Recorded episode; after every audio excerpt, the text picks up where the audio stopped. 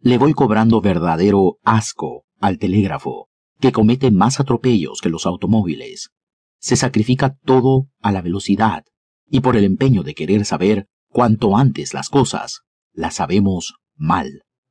En vez de mostrarnos los sucesos del día, subespecie eternitatis, en lo que tienen de permanente, nos enseñan las cosas más permanentes, subespecie momenti, como meros sucesos.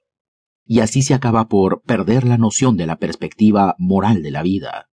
Recibimos un montón, bajo los mismos títulos, noticias de los más diversos procesos sociales que hayan pasado por criba alguna.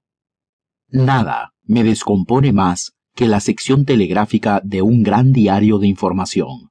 Aquello no son noticias, ni menos informaciones, en el verdadero sentido de estas palabras.